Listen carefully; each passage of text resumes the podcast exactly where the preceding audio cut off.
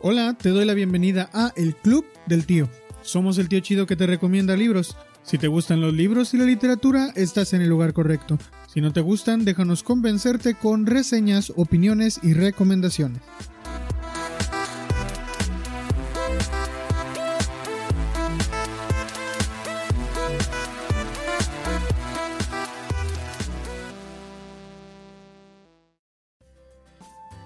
Te doy la bienvenida a donde sea y cuando sea que nos estés escuchando. Este es el Club del Tío, el podcast eh, en donde, pues cada que, cada que podemos, cada que podemos sacamos episodio. Eh, se supone que es cada 15 días, pero creo que tenía más de 15 días que no sacábamos episodio. Así que eh, en este podcast vamos a hacer algo que ya habíamos hecho el año pasado. Eh, vamos a hacer un como recuento de los libros que más nos gustaron del año y para eso está pues no solamente yo que soy el tío Isaac, está la tía Bri acompañándome. ¿Cómo estás Bri? Hola, muy bien, contenta, cansada. Este año ha sido ha sido pesado, pero contenta de volver a escucharnos. Ya sé, la verdad es que, eh, bueno, sobrinos, si se dieron cuenta y si ustedes nos siguen regularmente, eh, habíamos estado sacando algunas cosas que hicimos en vivo y luego algunas cosas que, este, que grabé yo solo y así, porque no? La vida de adulto es difícil, amigos. Exacto, tenemos que trabajar para, para tener libritos y contarles y que se les antoje pero a veces nos gana, nos gana el cansancio. Sí, la verdad, sí, honestamente, pero aquí estamos y este, gocen mucho este capítulo porque es el, les, estoy diciendo desde ahorita, es el último capítulo de la segunda temporada, así que disfrútenlo mucho. Y como les decía, eh, pues lo que vamos a hacer es hablar de el pues el año ya se acabó, ya se nos fue el 2021, no sabemos ni por dónde se fue. Eh, se fue a una de estas coladeras en donde está Pennywise y nadie lo encontró. No supe cómo rayos el año se fue tan rápido. Pero, pero, pero la verdad es que pues igual pudimos leer un poco, a lo mejor un poco menos que el año pasado, o no sé ustedes cómo les fue. Yo siempre me pongo de reto leer un libro más que el año pasado. A veces no lo cumplo, a veces leo cinco libros menos que el año pasado. A veces logro leer cinco libros más. Este año, pues estamos grabando esto como a principios de diciembre. Este año todavía no se termina, así que ya les diré cómo me fue al, a mero al final. Pero ya puedo decirles qué es lo que más me ha gustado de mis lecturas del año y pues la tía Bri también. ¿Tú te pones algún reto, Bri? No, la verdad es que mm, no, porque me frustro mucho. O sea, al principio de mi vida lectora creo que no era necesario porque simplemente no tenía ni tantos libros, sino lo que cayera, pues ya lo leía. Y ya con la vida adulta, pues la verdad es que lo intenté, pero me frustré mucho porque me di cuenta que a veces no, este, pues no se puede. Simplemente eh, el año pasado sí que leí muchísimo más y este año pues fue un poco más complicado. Em, creo que está bueno a veces ponerse como esos retos de lectura, pero más no en, función de la cantidad, sino como eh, de géneros o de cosas, ¿no? O sea, como leer, no sé, autobiografía o ensayo o un género al que nunca le hayas dado la oportunidad. Está bueno como ponerte ese reto, pero no tanto de cantidad. a mí ya no me funciona eso porque me frustro. Sí, te entiendo, te entiendo completamente. Yo nada más decido ponerme pues como ese, nada más un libro, sí se puede. Un libro más que el año pasado. Si leí cinco libros, bueno, leer seis libros el año siguiente, ¿no?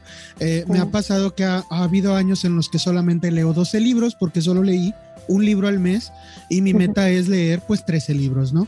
Ahora también ah, hubo un año que es el año en que más libros he leído, pude leer un libro por semana y obviamente mi reto era leer 53 libros la siguiente y creo que leí 20 nada más. Entonces... eh, pues cuando se puede, lo, lo, hacemos y este año, pues, el, el, asunto es, como tú dices, pues como que leer algo que para empezar te guste y te deje algo, porque pues al final de cuentas, pues un número, pues es eso, no un número. Yo platicaba por ahí en Facebook, este, tienen los libros dos, dos valores, ¿no? Están el valor monetario, porque pues sí es una inversión, a veces pues si lo necesitas puedes vender un libro y te saca de un apuro económico, pero también está el valor cultural, que ese, mientras leas el libro, ese valor siempre se va a quedar contigo. E, y, y, el valor monetario sí te puedes deshacer de ese valor monetario, pero el valor cultural, pues ese sí se queda contigo todo el resto de tu vida. Así que por, por eso a veces yo eh, digo, bueno, es que si tengo muchos libros ahí acumulados, para aprovechar su valor, necesito leerlos y por eso como que me pongo esa cifra. Pero igual no la cumplo, o sea. Sí. Cuando se puede, se puede, cuando no, pues perdón. sí, exacto. Aunque yo creo que como lectores y personas que tenemos la oportunidad de comprarnos libros y tener bastantes libros, eh, pues creo que todos debemos de asumir que nunca vamos a leer todo. O sea, siempre se van a quedar algunos sin leer, aunque sea muy triste. Sí, es tristísimo. y es tristísimo Pero, por pues, sobre todo. Sí, Sí. eso, es que es eso, porque hay que hacer el intento. La vida no nos va a alcanzar a nadie, a nadie, a nadie para leer todo lo que quisiéramos, pero eh, precisamente por eso Sí. hay que hacer el esfuerzo por leer buenas cosas, ¿no? Eh, y para eso estamos nosotros, sobrinos, para decirles qué cosas consideramos buenas, buenas en el año. Si de algo sirve nuestra opinión, ¿eh? Porque también Claro, también estamos hablando y, y quizá no sea, pues igual y nada más estamos como ruido de fondo mientras alguien lava sus trastes y en realidad no le va a poner atención a las recomendaciones. pero yo, yo tengo la certeza, ay, bueno, no, no la certeza, pero sí la convicción de que siempre se puede tener un, una serendipia, ¿no? Que es este encuentro inesperado. O sea, no sabías que estabas buscando algo y de repente lo encontraste. Una chiripa. Sí, o una chica, es una otra manera de decirlo. Exacto. Eh, sí, está buenísimo si encuentran algo de repente por aquí. De hecho, un, unos de los libros que, que yo tengo por aquí en mi lista fueron eso, fueron serendipias y me parece una palabra, me parece una palabra muy adecuada. A veces se me olvida y siempre digo chiripa, pero, pero sí, la verdad es que eh, muchos libros de los que a veces terminan siendo los mejores, terminan siendo eso, ¿no? Este, llegan a nosotros por casualidad, ni siquiera los buscamos, pero llegan y eso es, pues es, es este, pues hasta mágico, ¿no? De la lectura Sí. de que lleguen a ti de esa forma. Y bueno, eh, sin más preámbulos, les vamos a hablar de cinco libros que nos gustaron a cada quien. No tienen ningún orden en general, no tienen un orden de que yo diga, "Ah, este es el que más me gustó, este es el que menos me gustó. No, o sea, simplemente son cinco libros, son libros de los que no les hemos hablado en el podcast. Evidentemente, si ya les hablamos de un libro en el podcast, nos gustó. Entonces, Sí. este, vayan y escuchen lo- los capítulos de febrero aquí, porque esos fueron los que leímos en el año. Este, Y estos libros, pues no les hemos hablado de ellos y nos gustaron mucho también. Así que, eh, pues no sé, ¿empiezas tú o empiezo yo? Pues, ¿quieres empiezo yo? Dale, dale, dale. eh, pues el primero que les voy a, a comentar, de hecho es el último libro que terminé, lo acabo, eh, lo terminé justo en el primer día de diciembre y se llama Hambre de Roxanne Gay. Eh, este libro está editado por Capitán Swing, es una editorial independiente española que se enfoca mucho más a temas de no ficción. Ellos tienen temas de ensayo, generalmente autobiografías, y pues tienen muchas temáticas, entre ellas este, las que a mí más me han interesado es sobre la historia afroamericana eh, y las cuestiones de feminismo. Y este libro, eh, pues su autora lo define como una autobiografía de su cuerpo. Y ya ahí este, yo creo que empieza lo que más me llamó la atención de este título, eh, porque la autora va o sea, no quiero develar mucho como la trama, pero eh, la autora, que es estadounidense, que es feminista, eh, tiene un libro que se llama Mala Feminista, lo recomiendo también mucho, pero bueno, es una mujer de 40 años con un sobrepeso o no sobrepeso, obesidad máxima, ¿no? O sea, tiene un grado de, es, obesidad. Es lo que le dicen obesidad mórbida. No, o sea, va más allá. Eh, rayos. Este, la autora menciona que pesa alrededor de los 260 kilos, o sea, obesidad, le llama super obesidad. Eh, pero a partir de eso ella pues va a contar por qué. Eh, vuelvo a lo mismo, no quiero develar, ¿no? pero ella hace esta declaración de yo conscientemente construí este cuerpo, ¿no? O sea, y a partir de esa, ese suceso o de por qué ella toma esta decisión, va a empezar a hablar del cuerpo, de su cuerpo, de lo que ha vivido y propiamente yo no diría que es como tal un texto feminista, pero sí que tiene algunos momentos que, que dan una reflexión, ¿no? Y de por qué los cuerpos de las mujeres eh, están como al servicio del, de la sociedad, ¿no? Y qué se espera de ellos, ¿no? Y como ella pues no cumple con estos eh, parámetros. Em, y lo que me pareció pues más interesante también es esta reflexión de que a veces no pensamos en nuestros cuerpos, ¿no? O por qué son nuestros cuerpos de tal manera. Eh, y también como la mirada social de las personas sobre nuestros cuerpos. ¿no? Es decir, em, creo que a veces muy libremente hablamos del cuerpo de los demás, ¿no? Eh, ah, es que está muy chaparrita, está muy alta, y está muy delgada, está muy gordo o lo que sea, ¿no? Em, yo la verdad, yo como, como mujer me identifico mucho en, en, partes del relato y no hay punto de comparación en mi experiencia de vida con la de ella, pero pues también soy una mujer con sobrepeso, eh, nunca he sido una mujer delgada y puedo entender como ciertas cosas que ella dice, ¿no? Eh, pero también me di cuenta que yo misma, o sea, yo he juzgado los cuerpos de otras personas, ¿no? Y creo que eso lo hacemos de manera muy libre y sin entender qué es lo que ese cuerpo carga o por qué es así, ¿no? Ah, puede ser algo genético, pero a veces hay muchas historias que hacen que un cuerpo sea como es. Y, y creo que esa es, o sea, es un libro que a mí me hizo llorar bastante, empaticé mucho con la autora.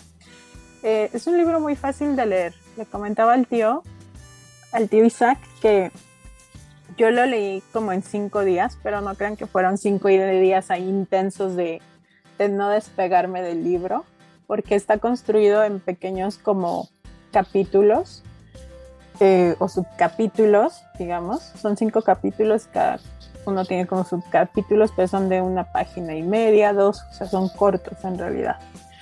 Em, y pues empatizo mucho con la autora, con su historia y reflexioné, ¿no? También como de mi propio cuerpo, como ella menciona algo, ¿no? Que a veces en este mundo eh, invisibilizamos los diferentes tipos de cuerpos, ¿no? Y ella dice que a partir de su sobrepeso y de las dificultades también se dio cuenta que en este mundo mm, a veces no hay cabida para los cuerpos con algún tipo de discapacidad, por ejemplo, ¿no?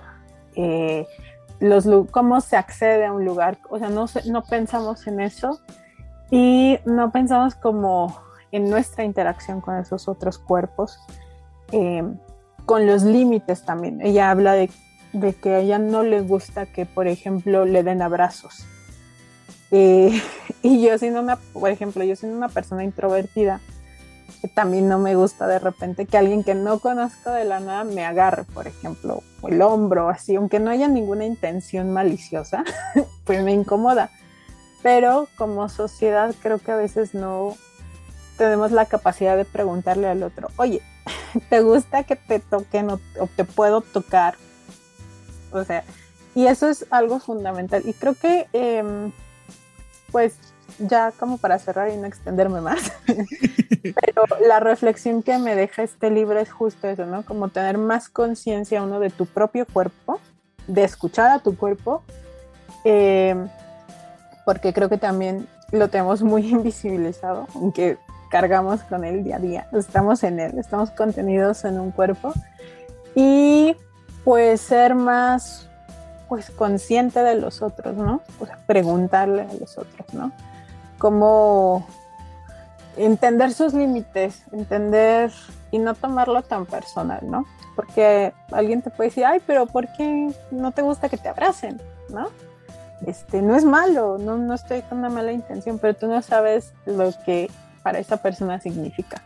Así es que recomiendo mucho este libro, que no es eh, ficción, como le digo, es una autobiografía a partir del cuerpo de, la escritora, en el que ella se expone de una manera pues muy brutal, siento, y muy sincera, muy honesta. Y creo que es un libro que vale la pena, si se atreven, este, si les llama la atención, yo lo recomiendo muchísimo. La verdad es que a mí me llama mucho la atención eh, ese libro, sobre todo ahorita que hablas tú sobre cómo los límites que podemos poner este, entre cuerpos. Eh, en Latinoamérica es bien común que este, los, sobre todo las personas ya más mayores, este, estaban acostumbrados a, ándale, saluda a tu familiar o a mi amigo, salúdalo de beso. O dale un abrazo a tu tío, a tu tía, o sea, dale un, dale un abrazo a mi amigo que no conoces y tú tienes siete años y no sabes quién es esta persona y, ves y abrázalo, ándale. Y, es, una, es una invasión terrible. La que, la que le hacen a un niño así y no entienden muchas personas eso, pero sí fueron criadas. Y creo que es importante tener conciencia de, de, esos límites y aparte, yo ya leí un poco al respecto del libro. Creo que es una experiencia de vida eh, muy interesante, impactante, la que ella tuvo. Entonces, sí, sí, también recomiendo que lo lean. Yo lo estoy consiguiendo todavía. Entonces, este, pero si lo leo, igual por ahí luego, quizá ahí luego les dejo por ahí un spoiler. Pero sí. y, acuérdense que, bueno, yo, yo siempre ahí y con mi tema seguramente lo pueden también encontrar en línea, porque esta editorial sí es un poquito costosa. Eh, sus libros eh, o son complicados de conseguir a lo mejor en, otros, en otras regiones, no sé, de propio México, no sé, en América Latina, eh, porque la editorial es española. Entonces a veces es un poquito complicado, pero los pueden conseguir en línea. la propia editorial vende versiones digitales o si no, pues hay, otros, hay otros métodos. medios. Claro, claro, lo importante aquí, siempre lo hemos dicho, es leer. Eh, bueno, yo les voy a hablar de un libro eh, que la verdad es un libro súper cortito y es, es de hecho lo último que leí también, por eso, por eso lo, lo pongo igual que tú primero. Este se llama El arte de amargarse la vida y es de Paul Balswick, algo así se pronuncia, se escribe con W, con dos Ws. Yo no sé cómo se pronuncian esos nombres, pero creo que se, creo que se dice así. Paul Valsvik. Paul Valsvik es un, eh, eso era, honestamente creo que ya, creo que ya no está. Eh, un, un terapeuta, psicólogo, psiquiatra, este, que trabajaba, pues obviamente pues, es, de Estados Unidos, este, tenía, tiene como su reconocimiento ante la comunidad por sus métodos un poco, este, sí, como que en su periodo, en el periodo en el que él existió, eh, acá en su, en su auge, pues, este, sí era como innovador, eh, pero pues yo no sé mucho sobre sobre mucha psicología, ¿no? Lo que me interesó del libro en realidad fue el título. Yo pensaba acá leerlo que iba, que iba a hablar sobre pues alguien que estaba amargado sí lo hace, pero lo que hace este psicólogo es eh, como abordar desde el, desde el humor negro y el sarcasmo un montón de cosas que todos hacemos para pasarla mal. Y, poner un montón de ilustraciones y, e instrucciones directas para decirte, tú la quieres pasar mal, la puedes pasar mal, yo te digo cómo. Y entonces él obviamente eh, es, graciosísimo que te diga, eh, por ejemplo, solamente los maestros en eh, amargarse la vida pueden lograr esto, pero mira, te voy a decir cómo puedes empezar. y entonces empieza a decirte, por ejemplo, la, ilustración con la que empieza es la ilustración de un hombre que va a clavar un, un cuadro en su casa, pero no tiene martillo y entonces este, le dice, o sea, él mismo piensa, ¿cómo voy a conseguir un martillo? Y entonces eh, se acuerda que su vecino tiene un martillo, pero antes de ir a pedírselo prestado a su vecino, empieza a pensar como alguien que se puede amargar la vida por sí solo y entonces dice, eh, pero el vecino no me saludó en la mañana. Eso quiere decir que no me quiere hablar. ¿Por qué no me quiere hablar? Ah, es que ha de estar enojado conmigo, pero yo no le hice nada. ¿Por qué está enojado conmigo? A mí se me hace que este me tiene envidia. ¿Por qué me tiene envidia? Porque yo, porque yo le pido las cosas prestadas, por eso me tiene envidia. Pues si yo no necesito nada de él, es más que se quede con su mure martillo. Entonces, o toda una historia. Claro, claro.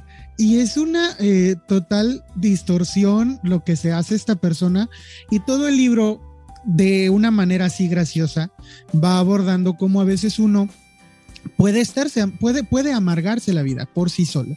Eh, y, y, va poniendo muchos de estos ejemplos.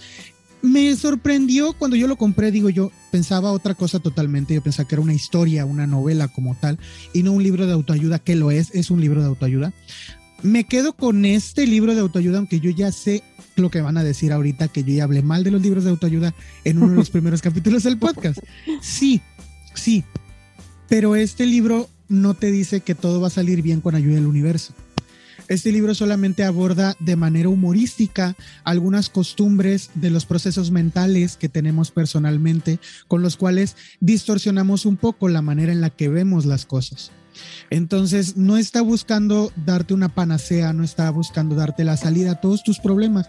Simplemente te está diciendo, bueno, es que a veces, a veces puedes estar viendo las cosas con un enfoque inadecuado. Entonces, eh, quizá cambiar ese enfoque pudiera ayudarte a no sentirte tan miserable.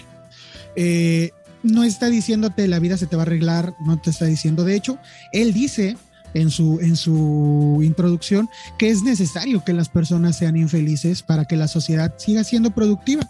Entonces, él, este es su aporte para que las personas sigan siendo infelices, porque él les va a enseñar cómo amargarse por sí solos la vida. Entonces, eh, les digo, es, un, es una cosa muy cómica, hay, hay cosas muy chistosas, por eso me gustó, porque me pareció demasiado cómico, me pareció muy gracioso y me hizo pasar un muy, muy buen rato. Lo leí en, en mis vacaciones que tomé de, del trabajo y de todo absolutamente. Me agarré este unas, unas vacaciones estos últimos días y, y fue muy bueno y fue como catártico el, leerlo porque pues sí era leer y carcajearme. Y pues yo se los recomiendo si lo quieren si lo pueden encontrar por ahí. A mí me costó yo lo compré en la segunda.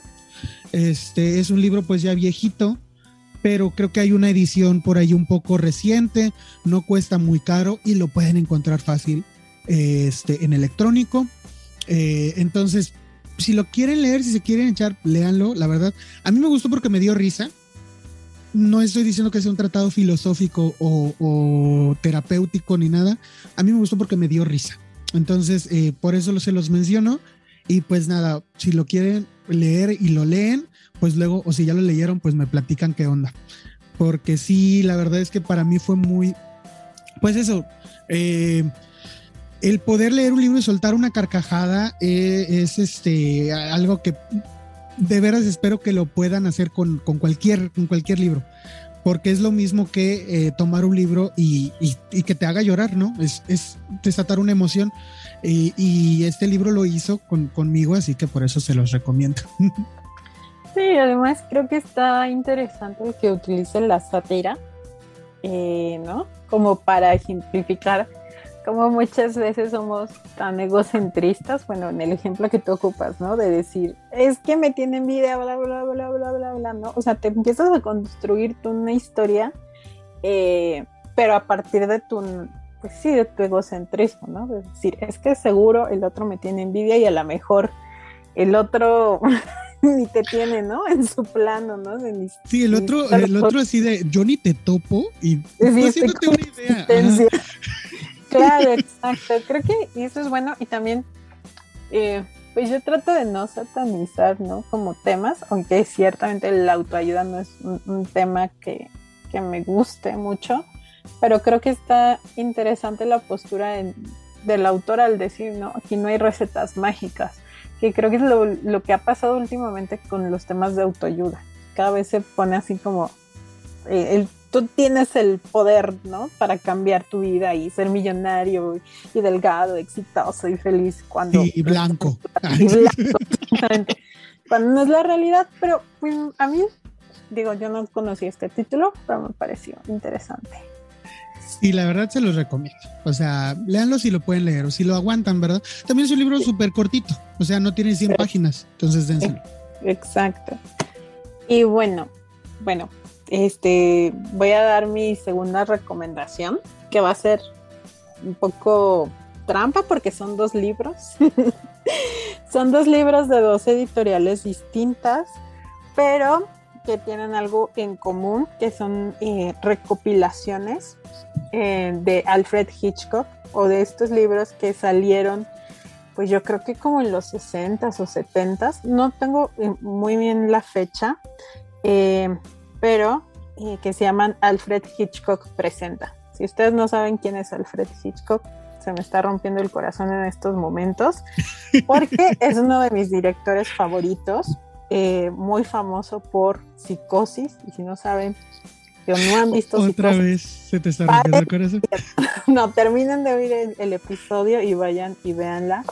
Eh, la verdad es que él se le conoce como el maestro del suspenso, un director eh, inglés, pero que hizo muchas películas en Estados Unidos. Y a partir de su fama hicieron como una teleserie o sea, eran capítulos cortitos de 20 minutos donde había historias de crimen, suspenso. Como tal no es terror en realidad sus relatos, pero son como eso, justo de, crímenes, ¿no? Y de suspenso. Esta serie se hizo muy famosa y empezaron a sacar también libros eh, donde se recopilaban las historias eh, en las que se basaban los capítulos. ¿Por qué? Porque Hitchcock, por ejemplo, Psicosis es un libro. Entonces Hitchcock, eso me encanta, eh, perdón, me estoy desviando un poco, pero Hitchcock leyó el libro de, Psicosis de Robert Bloch, le encantó y dijo, voy a hacer una película, pero para que la gente no se spoileara, este, al ver la película pidió, o sea, trató de comprar todos los ejemplares de Psicosis del libro para que la gente no leyera y no se enterara como o sea, como en una campaña de marketing masiva, pues este señor era un genio. Pero bueno. Y, eh, antes pues cuando se podía, ¿no? Porque antes podías, podías tapar una noticia comprando todos los periódicos de la ciudad y nadie se enteraba, pero... O sea, y hay que decir que, bueno, el libro, o sea, no era un libro que tuviera mucho tiempo, sino que acababa de salir. Entonces no era tan conocido y él buscó como esta manera de comprarlo y que la gente no, o sea, para que no se conociera como la historia, la trama de psicosis, que digo otra vez, si no, si no la han visto, vayan a verla. es una de mis películas favoritas. Y bueno, eh, como les comento, se hizo esta serie y empezaron a salir los libritos. Todavía los puedes conseguir de segunda mano, seguramente, pero eh, en esta ocasión Perla Ediciones, que es una editorial independiente mexicana que no tiene ahorita tantos títulos, pero tiene muy buenos, que yo creo que aquí ya habló el tío, el tío Isaac de, esta editorial. En alguna ocasión sí hemos hablado de Perla. No hemos traído ninguno. Eres la primera que habla tal cual de un libro de Perla, porque no, no hemos hablado de, ninguno, pero la verdad es que este libro sí, a mí todavía no lo tengo, pero lo quiero. Este, la verdad está muy bonito y se llama Alfred Hitchcock presenta los mejores relatos de crimen y suspenso. Y es eso, literal, es una antología, trae como, ay, no sé, son unos 20, un poquito más de 20 relatos de diferentes, este, pues, autores y todos van, pues, alrededor del crimen y el suspenso. La verdad no, no voy a relatar más porque son autores y distintos eh, y luego de la misma temática, Blackie Books, eso me llamó mucho la atención porque estos dos libros salieron casi juntos. Eh, sacaron también esta recopilación que es Alfred Hitchcock presenta cuentos que mi madre nunca me contó, los relatos favoritos del maestro del suspenso. Y también este, este trae, de veo, trae justo 20 relatos. Trae a Ray Bradbury, trae a Roald Dahl, que es buenísimo escritor y de hecho eh, escribió aparte de los cuentos de Matilda, la fábrica, Charlie, la fábrica de chocolates y todos estos como cuentos infantiles, también escribió muchos de crimen y suspenso. así que bueno, yo les recomiendo estas dos antologías o que se busquen eh, las viejitas, porque yo tengo como cinco títulos de esos, o sea, eran, eran libros que se vendían en los puestos de periódicos semanalmente. Así es que muy probablemente los puedan conseguir en las librerías de viejo. Y son recopilaciones muy interesantes, o sea, de autores que no son a lo mejor muy conocidos, em, pero que tienen ese, pues esa onda del, del, suspenso, del crimen, un poquito como novela negra, ¿no? Así, aunque son cuentos en general. Entonces, pues a mí me gusta muchísimo, porque amo a Alfred Hitchcock, amo sus películas eh, The Birds o Los pájaros, que también es, una, es un cuento, está basado en un cuento que él descubrió y que le encantó. Entonces, este, pues sí, es de, es de Daphne, ¿no? Daphne de, Daphne Muriel, algo así, exacto. Sí, sí. Que también hizo Rebeca, si no me estoy equivocando, que también tiene su versión eh, por Alfred Hitchcock. Sí, la verdad es que tenía el señor un muy, muy buen ojo para las historias. Sabía narrarlas, eh, sabía, bueno, bueno es un maestro a, la hora de pasarlas a la pantalla grande, pero sabía escogerlas y sabía encontrarlas. Y el, el, estas, este tipo de antologías, la verdad es que también pues son recomendaciones de cosas que sabes que eh, tienen un buen ojo como ese, esa, como ese tamiz, ¿no? Que va filtrando las, las, las historias y como que te entrega lo mejorcito. Entonces, este, sí, yo también les recomiendo ampliamente. La edición de Perla me consta que es muy cuidada. Esta editorial mexicana es, es muy, muy este, cuidadosa con sus ediciones. Tengo unos libros de Perla, los he, los he estado leyendo, pero aún no traemos otra cosa. te agradezco bastante por haber mencionado en esta ocasión uno de sus libros. Y denle, o sea, de verdad, denle la oportunidad a esta editorial Perla Ediciones es mexicana y tiene cosas muy buenas, muy cuidadas. El libro como tal está súper bonito, o sea, está el tacto del libro. Ya sé que eso no importa el momento a lo mejor del contenido o no es lo más relevante, pero sí está muy bien y la selección es muy buena. Y lo interesante de estos dos títulos es que ningún relato se repite, en realidad, todos son distintos. Eh, y pues sí, que van como con esa temática, eh, si a ustedes les gusta. Y también siempre recomiendo los libros de, cuentos o de recopilaciones de relatos. Este, si ustedes tienen un bloqueo lector, están viendo que no avanzan con una novela, siempre es bueno irse como estos relatos cortos porque eh, como que, o sea, tiene otra estructura y te, te hacen salir de ese bloqueo generalmente y ya, este, puedes regresar a tus lecturas pues, más grandes, más extensas, ¿no? Como las novelas. Siempre está bueno entretenido. Y pues, o te los puedes ir saltando, o sea, puedes ir leyendo de aquí y de allá sin tenerte que leer todo el libro, también está.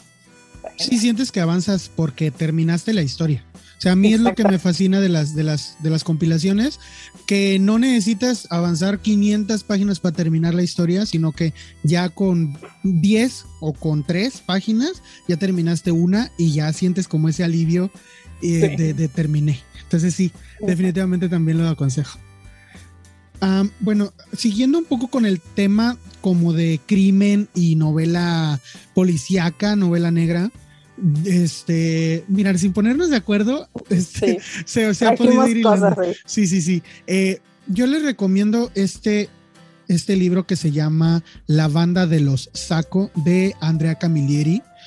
Yo no conocía al escritor eh, y, no lo conocía, bueno, o sea, sí sabía de, sabía de él, pero, pero por sus libros de novela policíaca eh, porque tiene a, un, a un, unos, una serie de libros de novela policíaca muy famosos, pero muy, es una serie muy extensa, son como 20 entregas. Entonces jamás los he leído porque son demasiadas entregas. Entonces, eh, por eso lo, me había pasado por desapercibido. Es una de estas serendipias o chiripas, como le decimos a veces en México, eh, que me pasó que escuché un podcast donde abordaban la vida del escritor, su obra, y entonces eh, decían, bueno, es que su obra sí es muy extensa, por ejemplo, con esta serie de novela negra que tiene, eh, pero también tiene estas otras cositas que he escrito aparte que se pueden leer sin necesidad de leer todo aquello. Y La banda de los Saco es un libro buenísimo, o sea, con, este libro te basta para entender por qué es tan buen escritor. Eh, y además es una historia de la vida real. Eh, es una novelización, es como cuando les hablaba yo de Operación Masacre Rodolfo Walsh, que eh, por ahí no me acuerdo qué episodio es, pero es de la primera temporada, eh, cuando hablábamos de novelas sin ficción. Esto es una novelaza, pero sin ninguna sin ninguna mentira en ella. O sea, todos los eventos ocurrieron. Y, este tipo de novelas me encantan porque pues siempre demuestran que la realidad supera la ficción. Eh, ¿De qué se trata? Se trata de una familia en los mil, 1920 en Italia, en una, en una ciudad ahí entre las montañitas y todo. Eh, imagínense los lugares más bonitos de Italia y, y así ciudades coloridas, pueblecitos coloridos. Y allí eh, un, hombre se hace, se empieza a formar su familia, se hace de un trabajo que es de eh, ser pistachero. Los pistacheros, los, pistachos son pues una, una gran parte del, del, cultivo de la zona y pues quien, quien es capaz de cuidar los cultivos pues es, es el que gana más dinero, ¿no? Aunque sean los cultivos de alguien más pues le pagan al pistachero para asegurarse de que los pistachos este, pues den su fruto. Porque eh, pues para que un pistacho de fruto tienen que pasar 12 años para que la planta madure. Entonces imagínense perder 12 años de tiempo en un cultivo. Y, pero si la planta florece, eh, la planta pues ya es redituable. Ahí es donde entraba este hombre. Aprendió el oficio y se hizo de dinero. Y después de allí eh, encontró otro negocio raro que era atrapar moscas. Eh, lo, comento porque es que el inicio en serio parece salido de un, no sé, de un Gabriel García Márquez, de un realismo mágico, de alguien que te cuenta algo que no te crees. Este, porque así, así empezó su fortuna eh, atrapando moscas y haciendo crecer pistachos. Entonces, eh, las moscas la usaban para un tipo de eh, polvo afrodisíaco que era muy, muy caro. Y él las atrapaba porque solo en su región se, daban esas moscas. Entonces se hace de dinero, compra un terreno, compra más terrenos, se hace de, pistachos, se hace de, de, casas. Tiene a su familia, una familia este, pues de 1920, una familia algo numerosa y él eh, con ideales socialistas en medio de pues una dictadura, ¿cómo se llamaban estos tipos? Ah, se me olvidó, como este Mussolini, ¿qué, ideología tenía este vato? Eh, fascista. Fascista, exacto. Eh, en, medio de, en medio de todo una sociedad fascista, él era socialista.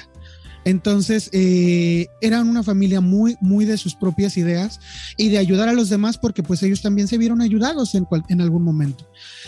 El fascismo no fue su primer enemigo, desafortunadamente su primer enemigo fue la mafia y ahí es donde empieza lo chido, porque es una familia que se ha esforzado por tener su buena fortuna, por, por cultivarla y entonces la mafia les envía de pronto un día una carta pidiéndoles pues una cuota para poder seguir trabajando. Y si no lo hacen, ellos saben que la mafia solo da dos avisos antes de la primera muerte. Y la mafia envía el segundo aviso y la mafia intenta llegar al tercer aviso. El tercer aviso pues es, es un ataque y ellos se resisten. Y es la historia de cómo una familia se resiste a los ataques de la mafia. Y no solo, a los, no solo son ataques físicos, porque esta familia ha hecho todo por el curso legal para poder asegurarse de que, de que la policía haga su trabajo, pero la policía está totalmente eh, amañada con ellos. Entonces, eh, de pronto se dan cuenta de que la mente criminal maestra detrás de la mafia es un abogado, que ahora va a hacer también todo lo posible legalmente por hundirlos y la familia empieza a recibir ataques no solamente físicos, sino legales.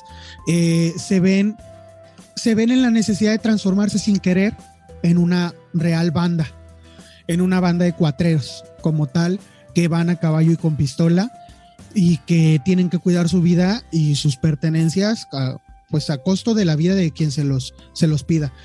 Aunque ellos pues tienen una moral muy, muy este, definida y no son como los, como los mafiosos, que en realidad las líneas de, estas eh, no sé, la idea de la mafia que por ejemplo vemos en El Padrino, de que tienen ciertos lineamientos, pues en la realidad pues no es así. Y, la mafia pues no se, no se tienta el corazón ante mujeres o ancianos o niños. Entonces eh, es una realidad que desafortunadamente esto es Italia de 1920, pero bien podría ser México en 2021. Entonces, e, es un libro que a mí me, llamó muchísimo la atención por eso, porque es literalmente lo que seguimos viviendo en algunos puntos de nuestro, nuestro país o de nuestra Latinoamérica.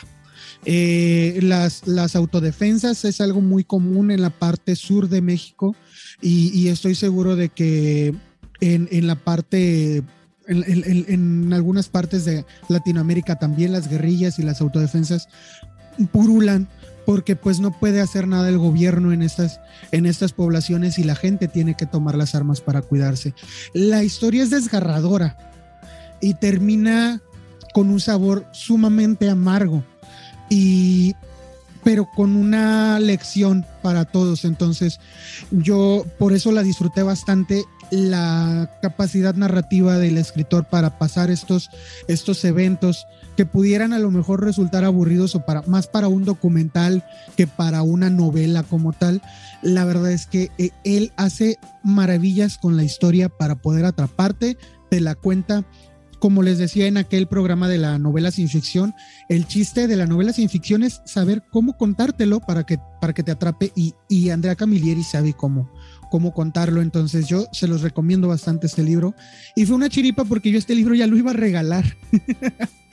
ya lo iba a regalar y cuando escuché este podcast y escuché de qué se trataba y escuché este, un poquito de la trama, dije, no, o sea, no lo voy a regalar, lo voy a leer.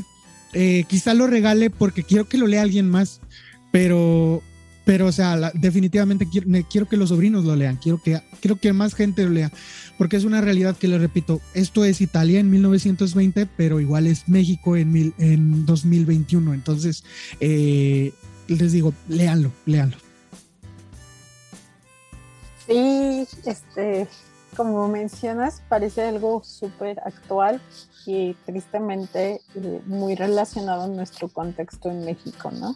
Eh, entonces, pues a veces, aunque estas historias de no ficción son, son muy duras porque te das cuenta de que no tienes esa, eso que a veces te da la ficción, ¿no? Como un final más esperanzador o más feliz, también son necesarias para, para reflexionar y iniciar el cambio en lo que podamos en nuestros contextos.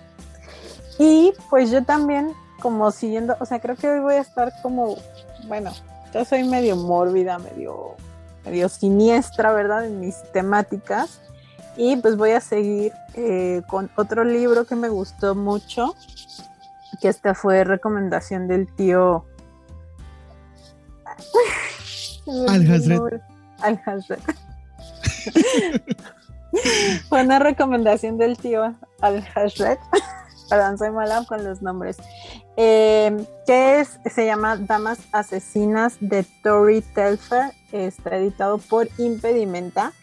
Y es también es un poco tipo ensayo, esto no es, no es ficción, son eh, la recopilación de, em, bueno, la autora recopila historias verdaderas de mujeres que cometieron crímenes, asesinatos, eh, te da un relato del contexto en el que sucedió, se sucedieron los crímenes pero no solo se dedica a eso, ¿no? Como a contar la historia del crimen, sino que sí da una, ella una opinión.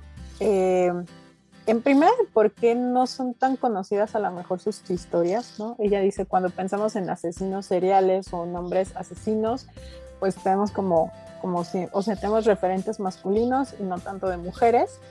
Pero obviamente pues hay mujeres que han cometido crímenes y también pues la autora va dando como no justifica, eso me gusta, no está justificando el crimen de las mujeres, pero tampoco lo está satanizando. E incluso habla de cómo en muchas ocasiones la prensa exageraba los crímenes de las mujeres o las tachaba de ser seres antinaturales o, ¿no? Porque no se espera que una mujer cometa crímenes, ¿no? Como que es algo como más destinado a los hombres.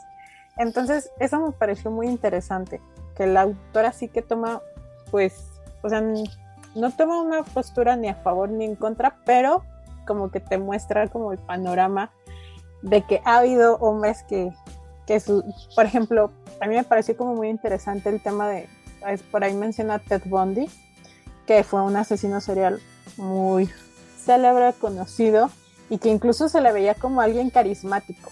¿sabes? O sea, se decía que era un hombre carismático, guapo, que había mujeres que les gustaba.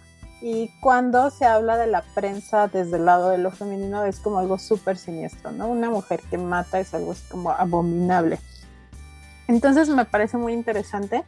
También, por ejemplo, va a hablar de la célebre Elizabeth Bathory y ella pues también comenta cómo de cierta manera está exagerado la cantidad de mujeres que se, que se supone que asesinó, ¿no? Eh, y pues me parece un libro pues bastante interesante. No, no ahondaré más de eso porque pues, literalmente de eso va la, la, historia o compilado. Eh, y pues se los recomiendo mucho. También sé que este año Impedimenta editó un libro más de esta autora eh, déjenme acuerdo cómo se llama. Eh, Reinas del Engaño, me parece que se llama. Y está también buenísimo porque es, es básicamente el mismo concepto, pero dedicado a mujeres que eh, estuvieran en el crimen y en la estafa. Entonces está como súper interesante el conocer estas historias.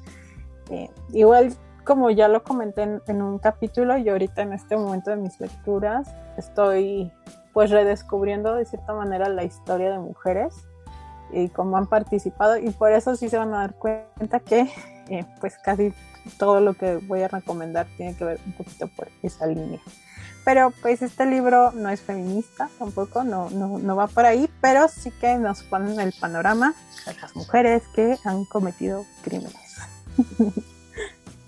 Sí, fíjate que a mí ese libro me super llama la atención no lo he comprado porque la verdad, eh, o sea, es que es impedimenta. Impedimenta es un poco caro. Eh, lo puedo conseguir, lo, pueden conseguir bien fácil en electrónico. Eso sí. Eh, se los aseguro porque ya está en la red. Pero este, definitivamente sí lo quiero leer. Yo, yo cuando supe de ese libro me acordé de una serie que salió en Televisa hace años, más de 10 años, que se llama Mujeres Asesinas. Es una serie buenísima. Y esa serie también estaba basada en libros. Hay dos libros de Mujeres Asesinas. Y bueno, por si los encuentran, me avisan en dónde y me los escanean y me los pasan porque yo los quiero. Eh, entonces, ah, bueno, y también como acotación, si quieren leer sobre Erzebet eh, Bathory, ella eh, ahorita, mm, igual Perla Ediciones, acaba de sacar un libro que es sobre ella precisamente, está en preventa al momento en el que estamos grabando el episodio, seguramente, y sí, vayan, ahorita ya debe estar eh, disponible a la venta, vayan y consíganlo, es muy, muy buen libro.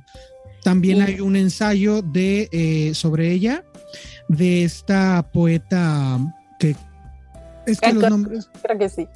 No sé si estamos hablando del mismo, pero también Libros del Zorro Rojo tiene esta edición de eh, La Condesa Sangrienta, que escribe Alejandra Pizarnik, escribe el, texto y lo ilustra Santiago Caruso, que a su vez está basado en otro libro que se llama igual La Condesa Sangrienta de Penrose. Es la. Ese precisamente es el que Perla está editando. Ah, está editando, ahora lo está editando. Eh, los dos libros, bueno, yo, yo leí en electrónico este de Rose, pero ahora me voy a comprar el de Perla Ediciones, no, no lo sabía. Este, pero también el, el, libro de libros de Zorro Rojo de La Condesa Sangrienta está bestial en cuanto a ilustraciones. Si a ustedes les gusta eso así como gore, les va a encantar ese libro. Santiago Caruso es un gran ilustrador. Y pues sí. Sí, y se los menciono porque igual son de esas cosas que salen como relacionadas con el tema. La verdad, son, son lecturas que yo quiero, quiero hacer, a ver si, si las hago el año que entra y la verdad las discuto contigo. igual platíquenos, ustedes siempre les decimos, siempre díganos si ya leyeron algo de lo que de lo que les estamos platicando, porque siempre nos gusta platicar al respecto. Entonces, ustedes siéntanse libres de mandarnos por ahí mensajitos. Eh, bueno, el siguiente libro que yo les voy a recomendar es otro libro corto. De hecho, les estaba hablando de libros cortos. Eh, no tiene ni 200 páginas y creo que es, es este, mágico para mí porque pues no necesito leer un libro de 500 o de 1000 páginas para decir que fue un libro bueno. Eh, eh, en eso reside ¿no? la, la, lo magistral que que tiene cada escritor, ¿no?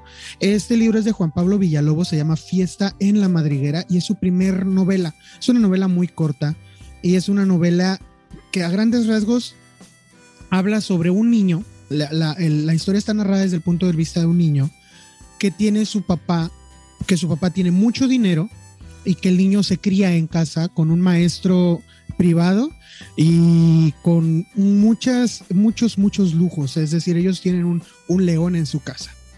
Para quienes no, no son de Latinoamérica quizá y no ubican qué tipo de personas tienen este tipo de lujos, el, el niño es el, es el hijo de un narco el niño no lo sabe totalmente, pero lo intuye y él sabe muchas cosas del trabajo de su papá.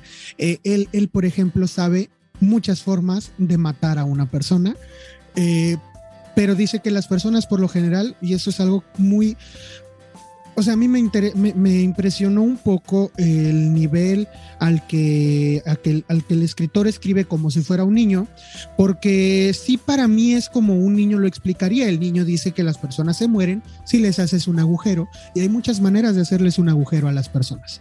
Entonces puedes hacerles un agujero con una bala, puedes hacerles un agujero con un cuchillo, puedes hacerles un agujero con muchas cosas. El asunto es hacerles el agujero en el lugar correcto con la herramienta apropiada. Entonces, eh, es una visión muy bizarra de un niño y de una infancia. Eh, pero es una visión, creo yo, muy cercana a lo que probablemente los hijos de personas que se dedican a, pues a este negocio eh, súper redituable y, millonario, es, una realidad que debe vivir más de uno. Eh, después a lo largo de la historia vamos a ver cómo el niño está quizá Em, un poco exigiendo de su padre que ejerza su paternidad de una forma diferente. Y entonces vamos a empezar a ver cómo es no solamente crecer siendo el hijo de un capo, sino crecer eh, o, sino ejercer la paternidad siendo un, un capo. Eh, entonces, la verdad es un libro interesantísimo. Eh, hay, hay, de todo, la, tiene un giro a medio, a medio libro. Eh, muy interesante. Y la verdad, yo se lo recomiendo mucho porque es, de nuevo, es un libro que habla de una realidad existente en la actualidad y que permite ver quizá, para mí es, es sobre la paternidad más que cualquier otra cosa y sobre cómo debe un padre esforzarse por ser un buen padre y los límites que ser un buen padre eh, requieren. Es decir, ¿dónde, dónde podemos poner los límites de ser o no un buen padre? O si es, podrías decir que es un buen padre a pesar de que se dedique a un negocio ilegal. O sea, eh, eh, es, una pregunta que a mí me intrigó durante todo el libro y creo que se responde, o, mejor dicho, te da las herramientas necesarias para responderla. Entonces, eh, pues yo se los recomiendo, es muy cortito y este, está muy barato, es de anagrama y pues es este más barato ahora en México comprar anagrama, entonces pues dénselo si pueden en, físico y si no pues en electrónico por ahí búsquenlo. Yo estoy casi seguro de que sí lo he visto por ahí en, alguna tienda electrónica. Entonces sí, ese, ese libro se lo súper recomiendo. Genial, porque sí hemos estado con muchos, muchos temas de crímenes, de crimen real, de cosas muy reales bueno, yo traigo otro libro que eh, me gustó mucho, he de decirlo, aunque al final a mí personalmente he hablado con otras personas de este libro y no les parece así. Eh, se cayó un poquito al final, pero que me pareció sumamente interesante. Es un libro bastante gore. Perdón por ser tan, vuelvo a lo mismo, tan macabra en esta ocasión, pero se llama Disforia de David Hasso. Este está editado por Valdemar también otra de nuestras editoriales que nos gustan. Eh, Valdemar, por favor, patrocinanos, Valdemar. Valdemar, patrocinanos. Este, pero eh, este libro, digamos, no está en su colección más famosa que es gótica, sino que está, ay, no me acuerdo cómo se llama la colección, y también, ay, ¿qué pasa en la campana? Es en la no es en la Diógenes, ¿verdad? Tampoco. No. Es en la otra. Ah. Es, una colección, disculpen, no me acuerdo ahorita del nombre, pero em, también desgraciadamente como que esa ya no la van a continuar. Tiene, según yo, seis títulos. sí, sí, sacaron como seis, cinco, cinco, seis títulos de esa. Cinco, o seis títulos eh, que son autores contemporáneos de terror. Porque en la en gótica pues son autores clásicos, digamos, y esta está basada en autores más contemporáneos. Y bueno, Dysphoria va a tratar de, em, empezando que a mí me pareció una lectura muy cinematográfica. O sea, y de hecho van a ser, eh, leí por ahí que van a ser, no me acuerdo si una teleserie o como tal la película, pero la van a adaptar. Y entonces el relato va muy rápido al principio es muy inquietante porque de qué va. Va de algo así como un futuro un poquito muy cercano, pero un tanto distópico, donde hay pues toda una cuestión económica muy mala. Este libro se sitúa en España y nos va a presentar como a una pareja que eh, tiene una casa de campo, pero así como en las películas de terror gringas, que está súper alejada está aislada está, y se van en el invierno. Entonces, em, pues la pareja se encuentra sola con su hijo y de repente va a tocar alguien a la puerta, alguien que los va a empezar a acechar, eh, literalmente. Y pues no quiero develar más la trama, pero pues si ustedes son fans del terror ya saben por dónde va. ya, se, imaginarán qué estará pasando. Sí, es la típica historia de la cabaña en el bosque. Y, de un acechador ahí, de alguien que se ha metido. No sé si ustedes llegaron a ver esta película muy famosa, eh, Funny Games, o juegos algo así divertidos, que va un poquito de, de alguien así que alguien que se quiere meter a tu casa y tú estás aislado.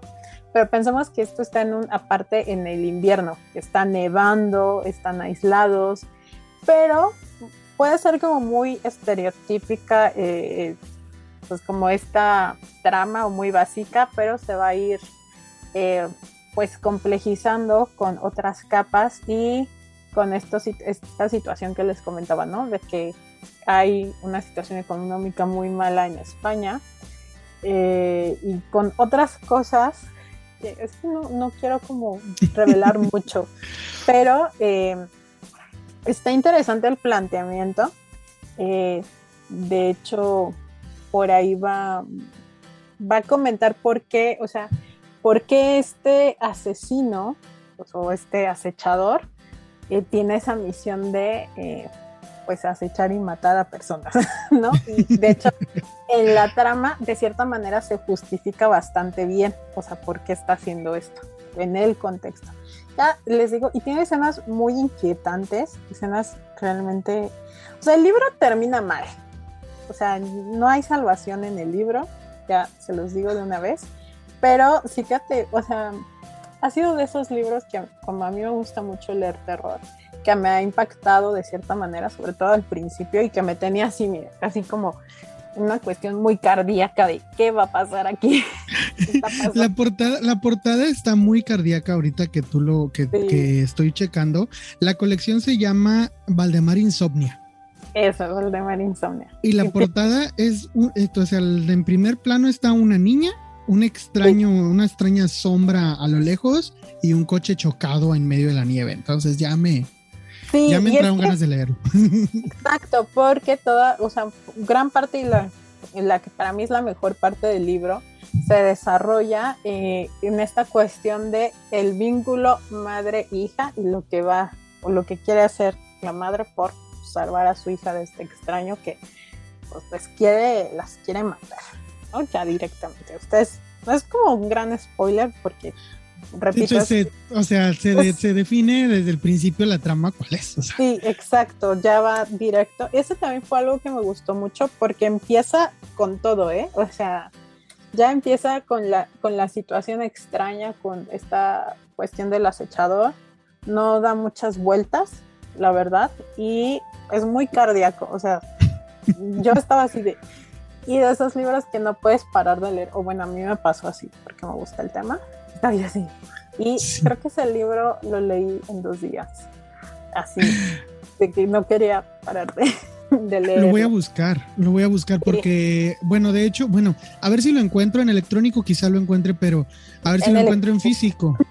A ver si lo encuentro en físico, porque esa colección, de hecho, me interesa cuando el Kioras Red me dijo que, que los consiguiera pronto porque ya no los iban a volver a imprimir siquiera. Este me dio, me dio como pánico y dije, sí, los, o sea, es, tener una pequeñita colección de Valdemar, es un pequeñito logro, digo, no voy a tener la gótica, pero por lo menos podría tener la insomnia. Este, No, pues sí, sí, la verdad yo sí lo, leería.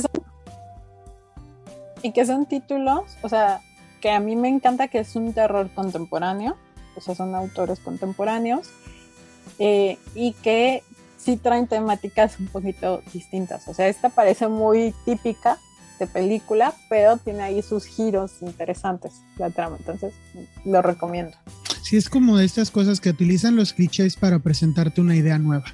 Eh, para como, para ambientarte en algo que conoces y que le entres con confianza. Sí, sí, sí, sí.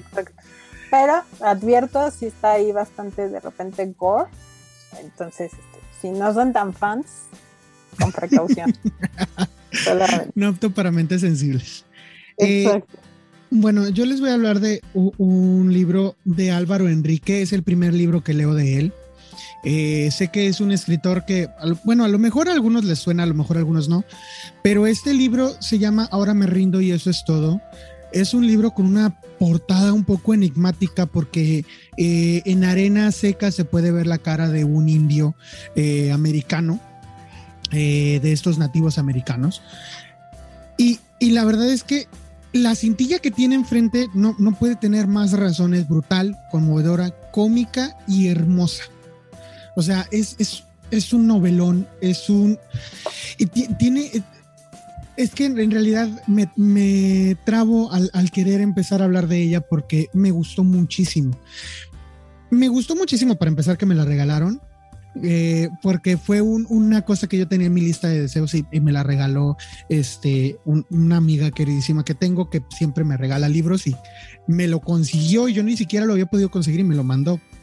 Eh, yo pensé que iba a ser tal cual un western como estos de vaqueros contra indios y sí lo es, pero además de eso, es una novela como de este viaje en carretera, de estos que le llaman road trip, eh, en donde una familia va a ir descubriendo eh, algunas cosas que, que tienen que afrontar cuando la familia o, los miembros de la familia van creciendo y tienen que pasar a otras etapas. Y, entonces aborda dos temáticas un poco, pudieran parecer diferentes, pero hiladas desde el punto de vista del escritor. Es decir, eh, el escritor para empezar nos está contando cómo una mujer de mediana edad, unos 35 años, es raptada por los apaches.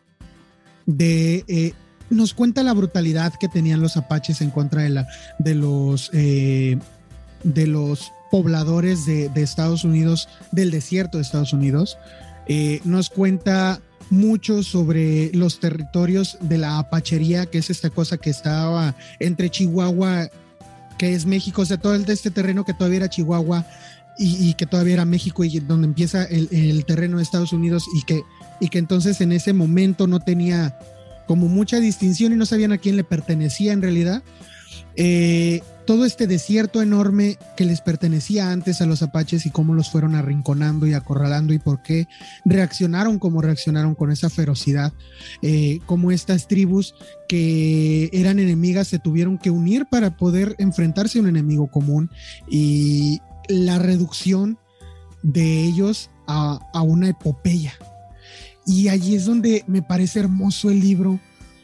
El título en realidad eh, y cada que lo recuerdo se me hace un nudo en la garganta porque eh, es, muy triste. Estás, eh, estás leyendo la historia de la extinción de una raza, de, de una raza de moradores del desierto con, una fiereza y un poder tan, tan enorme, pero eh, que resultaron indefensos ante la, el ímpetu del imperio que los quiso dominar.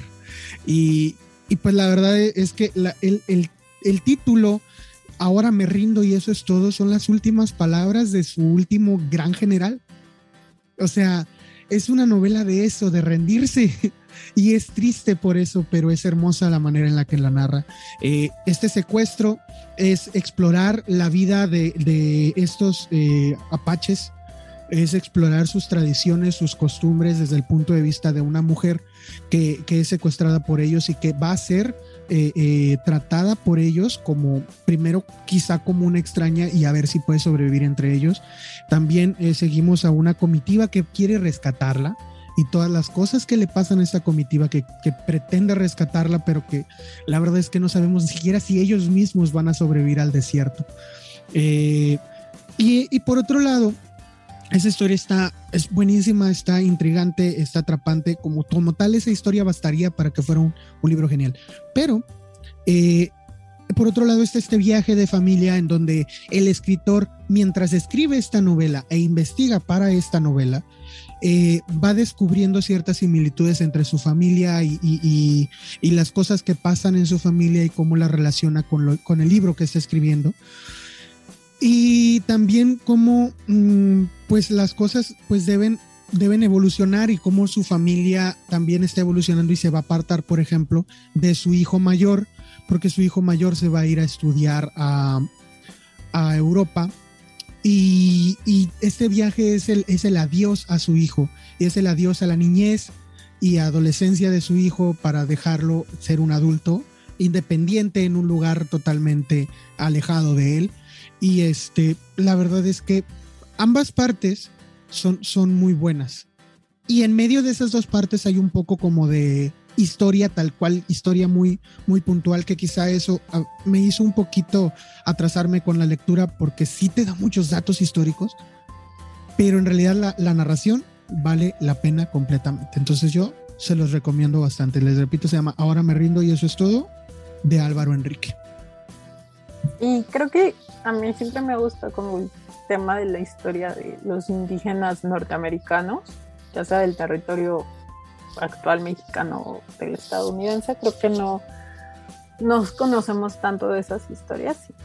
Está, está buenísima la recomendación. Y si me da tiempo no, mm, de una y para cerrar y que no sea todo tan trágico, les quiero recomendar, no voy a hablar de estos libros en realidad mucho porque son eh, libros álbum, que creo que no hablamos luego tanto de, ese tipo de literatura acá, pero que a mí me fascina. Y el primero se llama El destino de Fausto, de Oliver Jeffers, está editado por Fondo de Cultura Económica. Es un libro bellísimo eh, que surge a partir de una anécdota literaria de un escritor que se llama Kurt Vonnegut, que lo recomiendo mucho. Es, ciencia ficción, pero algo muy distinto a lo que tenemos cuando pensamos en ciencia ficción. Y él le decía a otro escritor, ¿no? En una reunión, eh, en una fiesta que estaba dando un millonario, ¿no?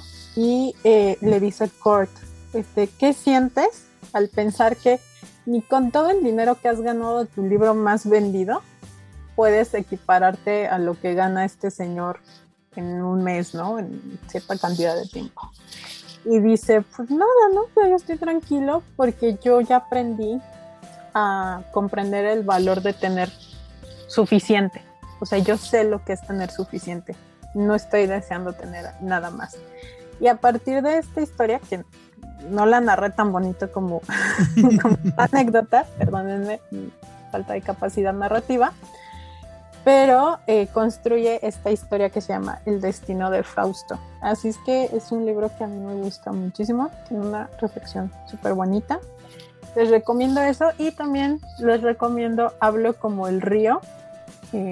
Ahorita no recuerdo al autor, pero está editado por Libros de Zorro Rojo. Y en la contraportada, como comenta esto, ¿no? Este es un libro para todos aquellos que nos hemos sentido solos y distintos ¿no? En algún momento de nuestra vida. Entonces son dos libros, pues no, no voy a hablar más de la trama porque son súper pequeñitos, pero que si tienen la oportunidad de conseguirlos, este, valen muchísimo la pena. A veces son caros porque son libros muy delgaditos y cuestan 300 pesos o así, pero eh, si tienen la oportunidad de ir a una librería y lo leen ahí, no sé. O sea, yo a veces hago mucho eso, ¿eh? porque no tengo en ese momento para comprármelos, pero son libros que se te quedan en el alma.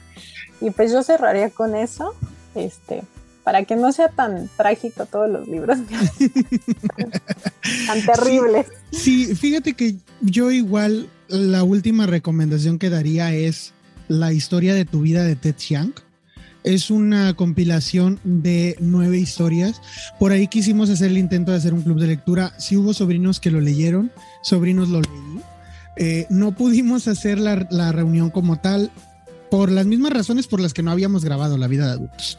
Eh, pero eh, la verdad es que mm. es un, es un, es un libro que a mí me, me, gustó muchísimo y no es tan pesimista como cabría esperar quizá de una obra de, de ciencia ficción actual.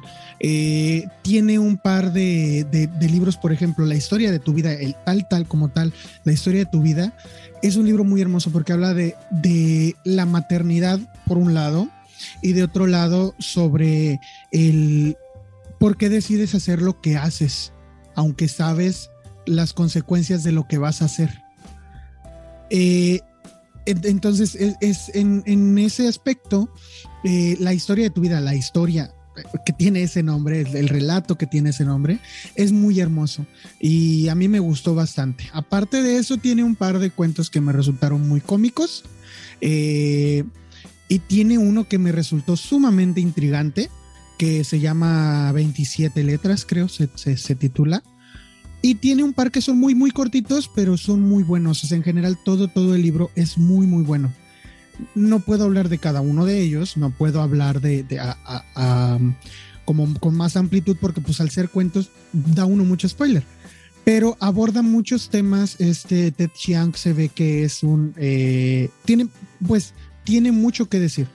Eh, tengo por ahí pendiente eh, Exhalación. ese me lo estoy echando ahorita Así que ojalá termine de leerlo para fin de año y ojalá después tengamos chance de discutir eh, la historia de tu vida y exhalación juntos. Pero esa sería mi última recomendación también sobre los. Porque sí, igual como tú, creo que sí estábamos un poquito con, con, puras cosas como medio drásticas. disculpen, disculpen, sobrinos. Ya. Pero pues es la vida. Sí, bueno, quédense con, si se quieren reír un rato, les digo, quédense con el primero que les dije, el arte de amargarse la vida. Ahí se dan unas buenas risas.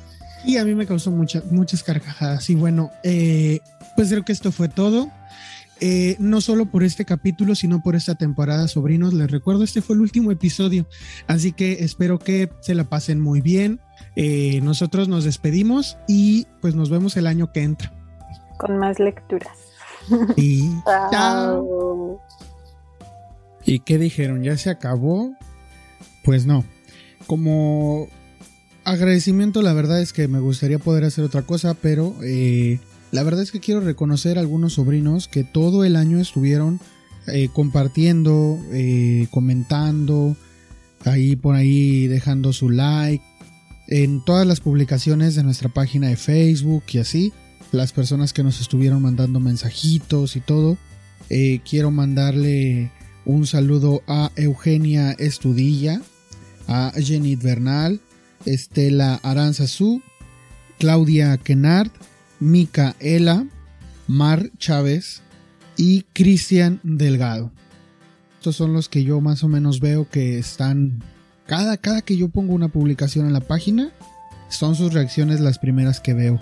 Y ya después pues llega otras personas o se comparte y todo y todo el mundo le pone like y cual cosa, pero ustedes son los primeros en, en reaccionar, ustedes son los que están más al pendiente. Se los quiero agradecer bastante. Entonces pues nada, pásenla bien sobrinos y muchas gracias a ustedes en especial. Esperamos que hayas disfrutado de este capítulo. Te recomiendo suscribirte para escuchar todos nuestros episodios futuros. Danos tu opinión por medio de nuestras redes sociales. En todos lados nos encuentras como el Club del Tío. Si nos quieres apoyar, la mejor manera de hacerlo hasta el momento es darle like, suscribirte, dejarnos un comentario y compartir.